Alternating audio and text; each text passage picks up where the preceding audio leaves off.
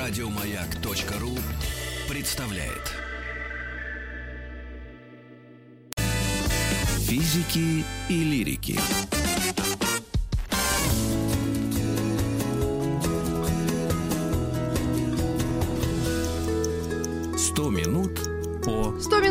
О произведениях Льва Толстого. Эту тему мы будем обсуждать или слушать в течение целой недели. Потом сформируем целый подкаст. И, может быть, что-то, капельку, хоть чуть-чуть ближе станем к Льву Николаевичу и его великим произведениям. У нас в гостях э, Галина Васильевна Алексеева, заведующая научно-исследовательским отделом музея усадьбы Льва Николаевича Толстого, Ясная Поляна, кандидат филологических наук, заслуженный работник культуры Российской Федерации, автор более ста научных публикаций на русском и английском языках, а также монографии «Американские диалоги Льва Толстого».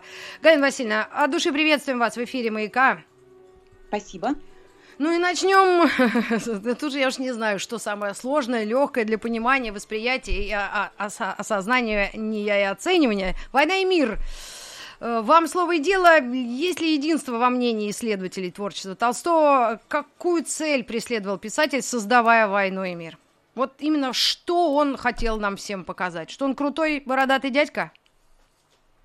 Но прежде всего я хочу сказать, что, наверное, все исследователи э, сходятся во мнении, что Толстой э, в этом произведении изображает важнейшие э, для истории России события. Это, как он сам пишет, славную эпоху Отечественной войны 1812 года, а также все, что ей предшествовало, и, и все, что mm-hmm. последовало. Но Толстой делает это удивительным образом, не отделяя историю от простой э, жизни людей самых разных сословий и самых разных уровней.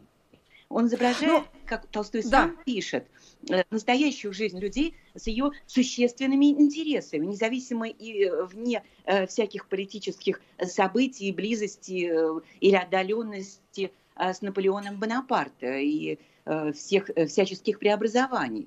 То есть Толстой показывает единую жизнь людей ага. в мирной жизни, а также в частности... То есть он это и хотел, то есть это была его цель показать а единую дальше... жизнь людей, государства, да, да. и, и все это отобразить в этом романе. То есть он, ну, э, он, он же понимал, что это ну, огромная, да, и ответственность, и некая правда жизни должна быть. М? Да, Толстой это понимал, но когда он приступил, сначала вот все-таки мы завтра более подробно на эту тему будем да. говорить, но я не могу, говоря вот о войне и мире, не упомянуть все-таки об истории, потому что э, Толстой, как он приходит вот э, к этой вот э, изображению этой единой жизни, мирной жизни, военной жизни, э, в 1856 году, когда начали возвращаться из сибирской ссылки декабристы, и в том числе его mm-hmm. давний родственник князь Сергей Григорьевич Волконский, у Толстого возникает мысль написать роман «Декабристы», потом он сводит это э, к повести, а, э, но написав три главы, э, Толстой понимает, что ему нужно вернуться к эпохе, к паре юности своего героя Петра Лобазова. И Толстой угу. начинает, начинает работать в 1863 году, запомним эту дату, это дата начала работы над «Войной и миром», начинает работать... 1838? Ну, 1863 год. 60, э, через год после, ага. Да, через год после женитьбы Толстой, э, поэтому «Война и мир» это не только, э, это не только эпопея, это не только изображение мирной военной жизни, а, но это также гимн радости, гимн любви, гимн счастья, угу. потому что Толстой в это время находится на вершине счастья. И вот он начинает писать «Войну и мир», но когда вот вы говорили, Толстой предполагал, когда он начал писать, что из этого выйдет, э, как потом mm-hmm. напишет критик Николай Николаевич Страхов, э, философ и друг Толстого, что такая громада и такая стройность. Потому что представьте себе, что рукописный фонд «Войны и мира» — это пять тысяч листов. Mm-hmm. И существует несколько э, вариантов начала э, этого произведения, и несколько названий, и 1805 год, и все хорошо, что хорошо кончаются, и три пары, и только поэтому э, Толстой э, потом уже, э, через некоторое время, Толстой приходит к каноническому названию «Война и мир» а, и каноническому тексту. Ну а что касается ну, исследователей, то, конечно, с одной стороны, они сходятся на, на, вот на том, что, о чем я сейчас говорю, а с ага. другой стороны, понимаете, исследователи творчества Толстого, критики, они занимались интерпретацией текста этого произведения и при Толстом, а занимаются сейчас и будут заниматься ага. позже, потому что семантические художественные контексты неисчерпаемы, и все время Абсолютно. открываются Э, все время ну, открываются какие-то новые смыслы. Но вы знаете, что важно? То, что вот я сама э, сказать, занимаюсь интерпретацией текста, мы должны, ага. когда приступаем к анализу текста Толстого, мы должны помнить его слова о том, э, что смысл в романе, не обязательно в «Войне и мире», что смысл в романе рождается из сцепления образов и эпизодов. И задача ага. критика, исследователя направлять читателя в этом лабиринте сцеплений. Лабиринт сцеплений – это выражение Толстого. Вот о чем мы должны лабиринт думать, э, сцеплений. приступая к анализу текста этой эпопеи. Но сегодня читатель особенно требовательный. Ему нужно обязательно знать, насколько это художественная литература или это действительно основано на реальных событиях. Да, это сейчас даже в кинематографе часто это пишут специально для тех, кто не понял. Основано на реальных событиях. То есть а, Толстой действительно сидел в архивах. Он знал не понаслышке, да, о некоторых событиях. То есть да. это какой-то симбиоз. Именно вот как этот жанр тогда называли и сейчас? Мы уже переименовали его или нет? Это... А, понимаете, Толстой сам писал в записке, в записке э, о войне и мире, что это, э, что это не роман, э, еще менее поэма, еще менее историческая хроника. Э, то есть мы избегаем названия, то есть мы избегаем определения жанра, просто говорим эпопея «Война и мир» или просто эпопея. «Война и мир». Да, это эпопея, это несомненно эпопея, это представлена огромная панорама, мозаика э, всей жизни, русской жизни начала XIX века и особенно нашествия французов. Потому что Толстой же описывает и то, что предшествовало войне 1812 года. Угу. Галина Васильевна, а скажите, а сколько ему было лет? Вот мы, я не очень уловила, когда он э, засел Толстой, за это монументальный труд. 34 года, 23 сентября 1860, а нет, нет, нет, он женится, через год он начинает, то есть ему 35 лет. Вот, вот, 35. И Толстой в это время писал э, своей родственнице, дальней родственнице а, и другу Александре Андреевне Толстой, что я теперь писатель всеми силами своей угу. души, и пишу, и обдумываю, как еще никогда не писал и не обдумывал. То есть Толстой находится на вершине сказать, своего э, творческого гения, и поэтому э, «Война и мир» — это просто действительно э, вершина художественного, художественного творчества Толстого, хотя, конечно, мы не можем умолять знания других произведений. Все, все другие его, считают, конечно. Что Анна Но... Калинина – это, так сказать, вершина художественного творчества Толстого. Ну, тогда, в те годы, те, даже в, тот, в, том, в том веке, да, 30-40 э, лет это считалось самый пик, да, рас, рассвета да, мужчины. Да, Мы да. про женщин вообще не говорим, это старухи древние, ладно, это потом как-нибудь мы с вами обсудим. Да, да, но для мужика, для мужчины, простите, для образованного, да, для такого из, из, из высших слоев, да, общества, это было действительно пик его творческой и физической формы, и вот он приступил к а, э, э, созданию образов из самого романа, эпопеи. Так вот, вот у меня был такой вопрос заготовлен, как, какие истины да. искали главные герои романа «Эпопеи». Так это эти истины искал и он, видимо, начал искать, да, в середине Разумеется, своей да. жизни. Да, потому что э, «Война и мир», как я уже говорила, это огромное полотно, и действует 599, подсчитано 599 э, героев, из них только 20 э, центральных, а главных э, гораздо меньше. И вот князь Андрей – это э, главные протагонисты эпопеи, и во многом, вот как раз то, что вы говорите, это альтер-эго э, Толстого. Не случайно у них э, вот именно у, князя Андрея и у Пьера нет конкретных прототипов. И когда вот в рассуждениях, в рассуждениях князя Андрея мы слышим иногда голос Толстого, или в размышлениях Пьера мы узнаем э, мысли Толстого. Э, то, что этих героев как раз вот объединяет эта толстовская жажда правды, это вот толстовская mm-hmm. страсть к познанию истины. И вот они, э, и Пьер, и Андрей проходят э, через искушение гением Бонапарта. Вспомним, как, как Пьер появляется на страницах «Войны и мира» в салоне Анны Павловны Шерер. Ну Это да, он такой бравый, Пьер, пьяный, веселый да, дядька, да? Да, ну, парень, да, который, такая, извините за простые э, слова. Не в попад, не в попад ага. с общим атмосфером салона, да, он вдруг заявляет громко, что Наполеон велик, что приходит, приводит в ужас и Анну Павловну, хозяйку салона, и да. некоторых гостей. И вот э, массивный толстый Пьер кажется совершенно ничтожным. Вот какой Пьер, тоже вот Толстой проводит Пьер, э, Пьера через испытания, через эволюцию. И вначале это массивный э, толстый Пьер, э, который, Жюли Карагина, с которой, с которой переписывается э, княжна mm-hmm. Мария Балконская, он, мне кажется, совершенно ничтожным. С чем княжна Мария Балконская э, совершенно не соглашается, как, впрочем, и потом Наташа. Э, но именно mm-hmm. Пьеру э, со всеми его заблуждениями и падениями удается все-таки в эпопее дойти до эпилога, чего э, не может сделать другой протагонист, князь Андрей с его гордостью мысли, потому что да, и красотой, и...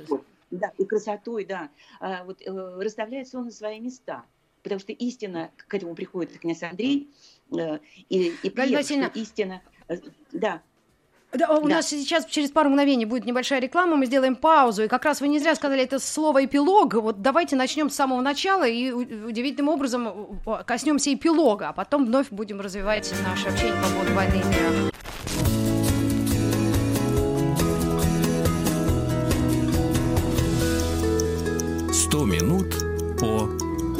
О произведениях Льва Николаевича Толстого «Война и мир». Мы только начали э, об этом говорить с Галиной Васильевной Алексеевой, заведующей научно-исследовательским отделом Музея усадьбы Толстого «Ясная поляна». Галина Васильевна, вы затронули эпилог в самом начале нашей беседы, нашего подкаста. Да. Скажите, а нельзя так схитрить, прочитать эпилог, а потом дальше разворачивать в другую сторону? И, и зато понимаешь уже, о чем там все, вся, э, все дела.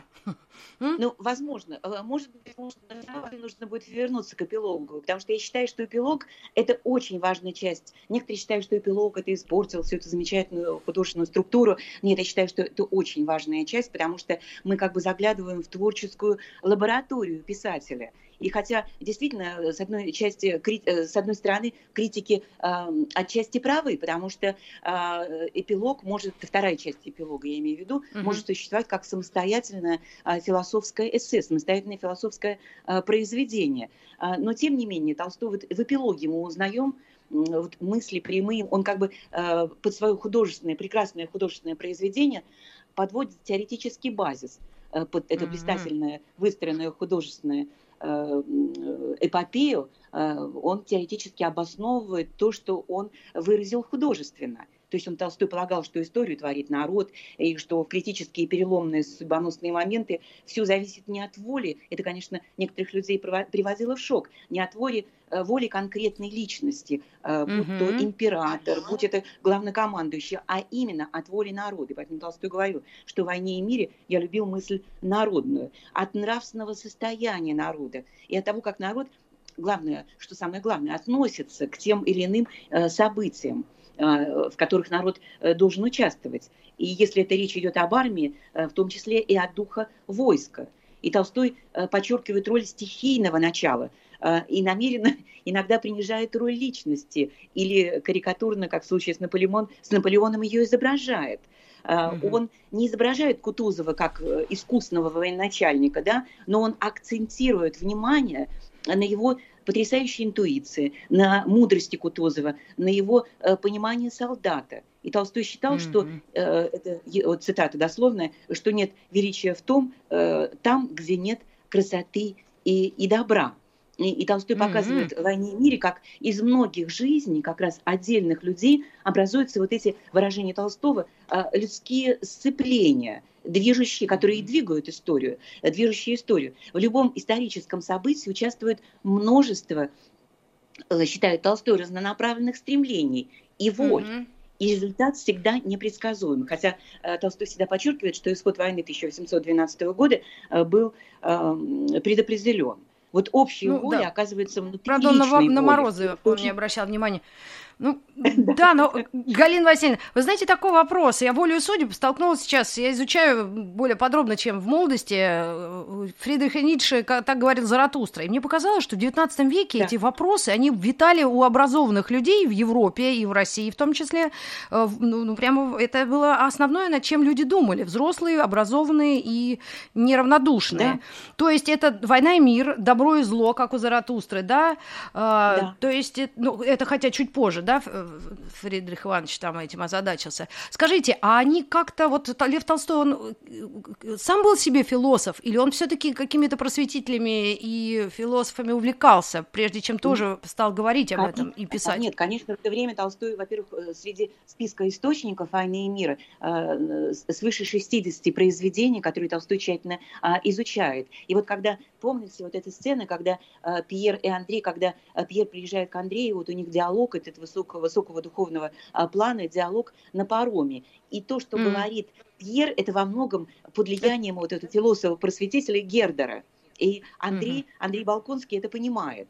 И, конечно, Толстой очень хорошо, потому что Толстой сам в это время увлекается Гердером, а, этим философом а, позднего просвещения, который также пишет о проблемах добра и зла, и принижает роль рационального начала, в отличие от других более ранних э, просветителей. Нет, конечно, Толстой был абсолютно готов к этому, и он изучал не только эпистолярное наследие, встречался не только э, с участниками эм, войны 1712 года, не только ездил на Бородинское поле, но он и э, сидел э, в библиотеках э, и э, читал сочинения французских историков, сочинения э, русских историков э, и, mm-hmm. конечно, философов. То, что Толстой э, к этому был абсолютно э, готов. И поэтому вот этот э, диалог Пьера и Андрея, это, конечно, отражает те интересы и интересы самого Толстого, то, что волнует самого Толстого в данный момент, вот конкретно в 60-е годы, в середине 60-х годов XIX ага. века. Галина Васильевна, у нас где-то полторы, ну, может быть, максимум две минуты. Просто если вы вдруг будете вспоминать конкретные эпизоды, а вы, вот, поскольку большой профессионал, а вы не, не напомните нам, а в каком томе? То есть где это? Или это просто уже так просто в, в интернете набираешь диалог Пьера и Андрея, и все, и он тебе выпадает, и ты это освежаешь в памяти. Потому что это огромный труд, и я не знаю, у всех есть ли это вообще в домах? Пьер, Андрей и набирайте Пьер и Андрей на пароме. На пароме. А, да, и, и это тоже будет отрывок. Да, потому что в этом диалоге очень важно, э, что Андрей, он очень мрачен, он произносит мрачные истины, сухие. Ему важно ага. понять, почему все-таки умирает его жена, зачем. Он говорит, если есть такой вопрос, то жизнь должна давать и ответ.